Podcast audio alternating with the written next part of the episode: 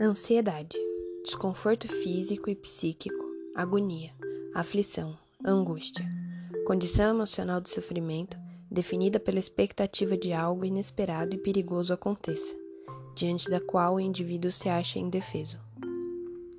O Brasil é o país mais ansioso do mundo, segundo a OMS. 18,6 milhões de brasileiros, aproximadamente 9% da população.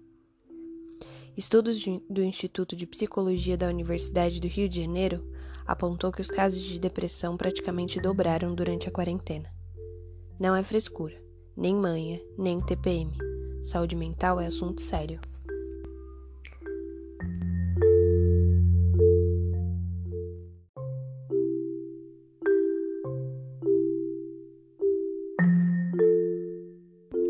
Sejam muito bem-vindos ao meu podcast. Eu sou Maria Fernanda, falando o que der na telha. Esse é o episódio 1, Ansiedade por uma Ansiosa.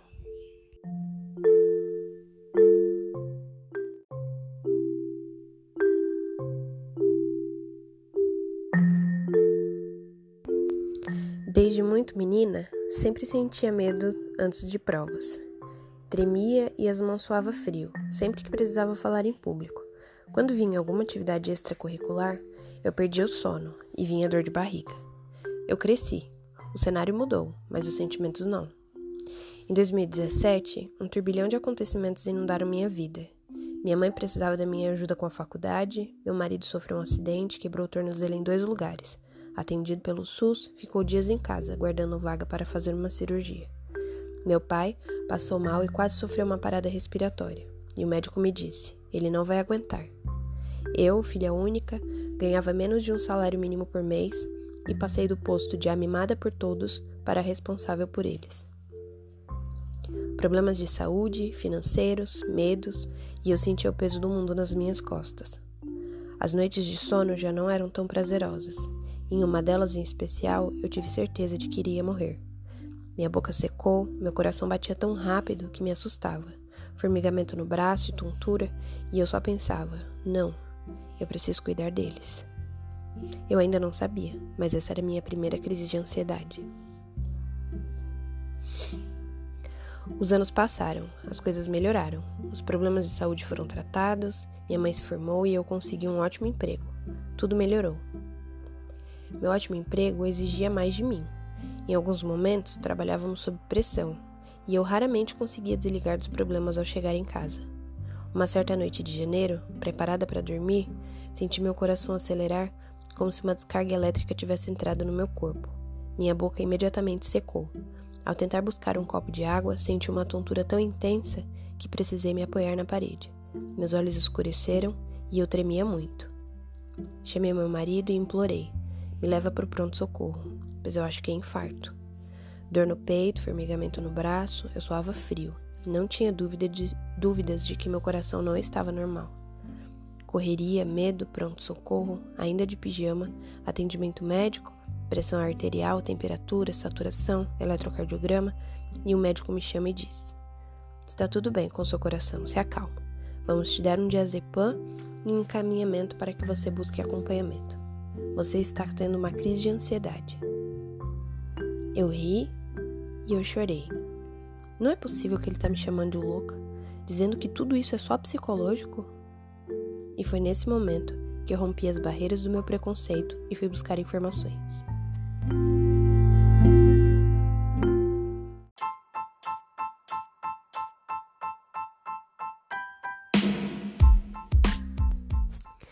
Desde que eu me descobri ansiosa, desde que o médico me disse isso pela primeira vez, desde, desde aquela noite que eu comecei a buscar eu pesquisei, baixei aplicativos, li, entrei em sites, ouvi podcasts, a fim de entender o que era isso, o que, que era isso que ele estava me dizendo. Não é possível que algo psicológico possa afetar tanto meu corpo ao ponto de eu pensar que vou morrer. E os sentimentos, é, as dores, elas eram reais, elas não eram psicológicas. O formigamento no braço, a dor no peito, a boca seca, a tontura, nada disso era da minha imaginação. Isso realmente estava acontecendo com o meu corpo. E eu tinha um pouco de preconceito, e eu acho que é um preconceito que muita gente tem é, em relação à saúde mental, né? tem algum problema de saúde mental é louco, precisa de um psiquiatra, quem vai no psiquiatra é louco, quem toma diazepam é louco. A gente a sociedade tem muito isso. Acho que agora tá melhorando um pouco, tem se falado um pouco mais sobre isso e eu fico muito feliz com o contexto, né? Que a gente pode falar sobre isso abertamente, sem ter vergonha de dizer que, ai, não tô bem, ai, tô numa crise de ansiedade e compartilhar isso com as pessoas. E, e desde então, é, acho que eu nunca parei mais de pesquisar, de ler, e eu baixo aplicativos no meu celular, porque tem momentos em que eu preciso de um suporte, porque desde, desde sempre isso acontece algumas vezes, e eu acho que você se conhecer e você entender o que é ansiedade, você entender o que é uma crise de ansiedade facilita muito, porque quando ela chegar, hoje, quando acontecem essas coisas, é, eu ainda sinto essas coisas às vezes, eu sei que eu não vou morrer, eu sei que não é um infarto, eu sei que tem algo por trás disso. E eu acho que o principal, com o tempo a gente vai aprendendo, é você descobrir quais são seus gatilhos, né? Porque toda situação tem um gatilho. Às vezes é mais fácil e às vezes é mais difícil de identificar. Mas toda crise de ansiedade ou todo quadro de ansiedade, ele é gerado por algo, né? É, no, no episódio piloto eu falei que eu tô passando pela minha maior crise de ansiedade, ou a mais, a mais duradoura. É, a gente tá no meio de uma pandemia, algo que causa medo em todo mundo, tá todo mundo guardado em casa, de quarentena, tem várias incertezas em relação à saúde, várias preocupações que voltam à tona. Meu pai tem problemas respiratórios, então é do grupo de risco. Eu tô trabalhando de casa, pessoas são mandadas embora e a gente não sabe até quando dura nosso, os nossos empregos.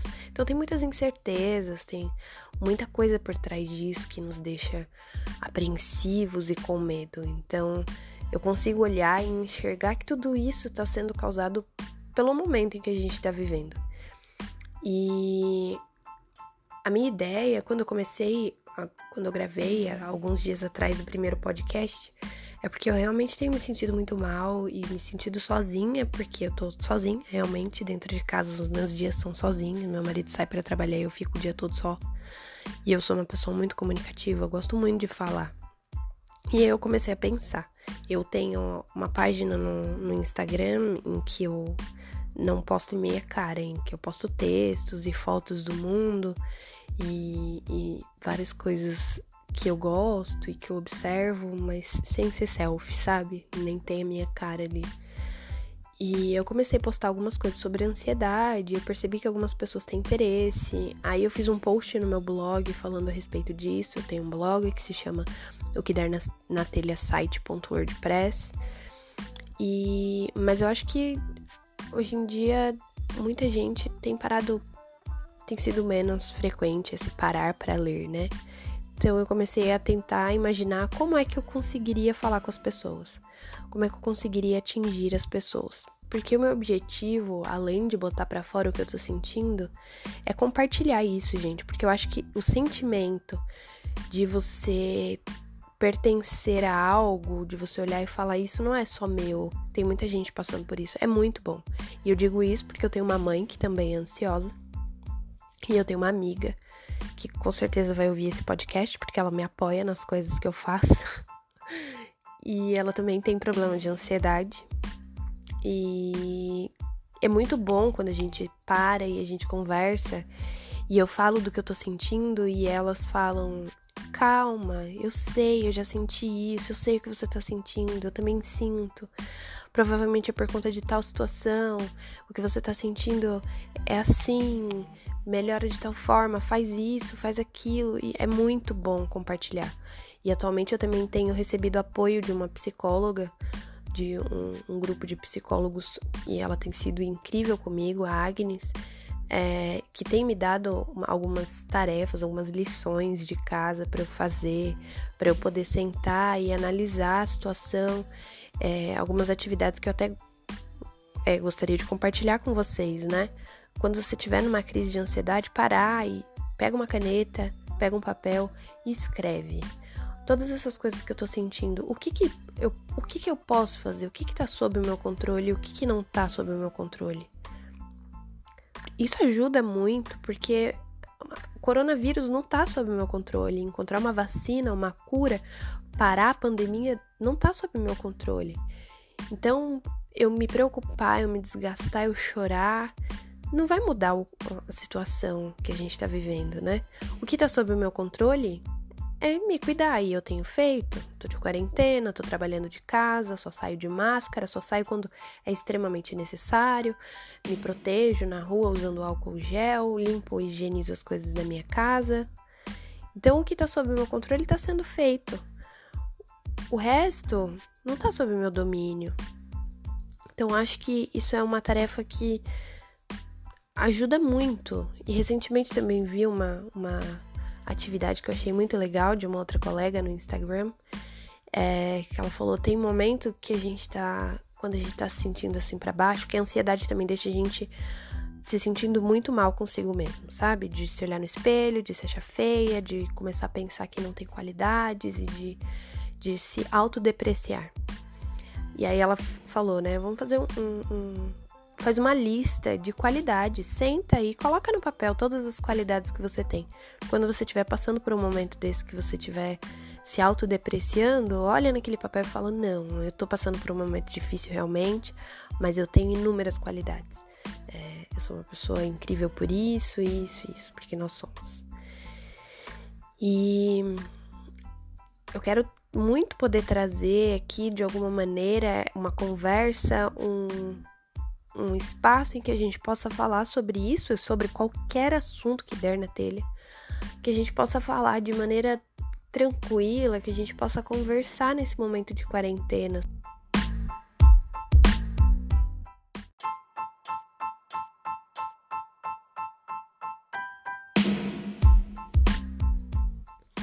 Eu acho que o legal de, desse podcast é justamente isso, a gente poder conversar sobre assuntos diversos, eu poder falar o que eu penso e saber que em algum lugar, em algum momento, tem alguém que se identifica com isso, sabe? É, a gente precisa quebrar essas barreiras de que problemas psicológicos, quebrar essa questão do tabu em relação a problemas psicológicos e falar mais sobre isso. A gente está no meio de uma pandemia e os quadros depressivos eles têm aumentado, os quadros de ansiedade eles têm aumentado, tem estudos a respeito disso. E a gente precisa falar e a gente precisa se ajudar. Mais do que qualquer outra coisa, a gente precisa se ajudar.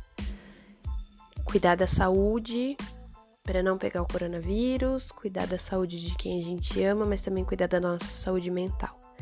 E nem sempre cuidar da nossa saúde mental vai ser naquele modelinho padrão que a gente tem visto por aí, de acordar cedo, fazer exercício físico, tomar um bom café da manhã, comer frutas, se organizar, ter um espaço para o home office, reservar um espaço para fazer algo que você gosta. Nem sempre a gente vai conseguir fazer que isso aconteça. E tudo bem, a gente não precisa seguir esse padrão, sabe? No começo da pandemia eu falei: não, eu preciso seguir isso, eu preciso. Tentei fazer atividade física, mas eu sou extremamente indisciplinada com isso. Se eu não estiver dentro de uma academia, pagando uma mensalidade, dentro de um espaço que é para fazer exercício físico, é muito difícil eu conseguir fazer. E tudo bem, é, esse é meu jeito, eu sou diferente das pessoas que conseguem. Para quem consegue, eu dou os parabéns, é ótimo, é maravilhoso, porque o corpo também precisa ser cuidado. Mas eu acho que tem outras maneiras da gente fazer, sei lá, uma dança, uma yoga. Yoga tem me ajudado muito. É, Desde que eu fiz yoga pela primeira vez, nossa, eu me senti muito bem. É um exercício físico e é um exercício mental também. Então é uma sugestão que eu dou para vocês. É, tem um aplicativo que agora eu não me lembro o nome, mas eu posso deixar aqui na descrição desse podcast. É um aplicativo incrível de yoga. Toca umas músicas deliciosas tem uns exercícios incríveis e você pode escolher o nível de exercício que você quer e isso ajuda muito também, gente. Eu acho que é isso. Hoje eu queria falar sobre ansiedade. Eu queria desabafar sobre ansiedade, sobre o que eu tenho sentido. E mais uma vez, mais uma vez, eu quero me deixar, me colocar à disposição para quem quiser falar, para quem quiser conversar, para quem quiser quem estiver se sentindo sozinho nesse momento e quiser conversar um pouco, nem que seja só para compartilhar problemas. Falar, ah, eu tô chorando por isso. Ah, eu tô aqui me descabelando por isso. Não tem problema. Vamos conversar. É muito importante falar. A gente se sente muito melhor quando a gente fala, gente. É muito, muito, muito importante falar.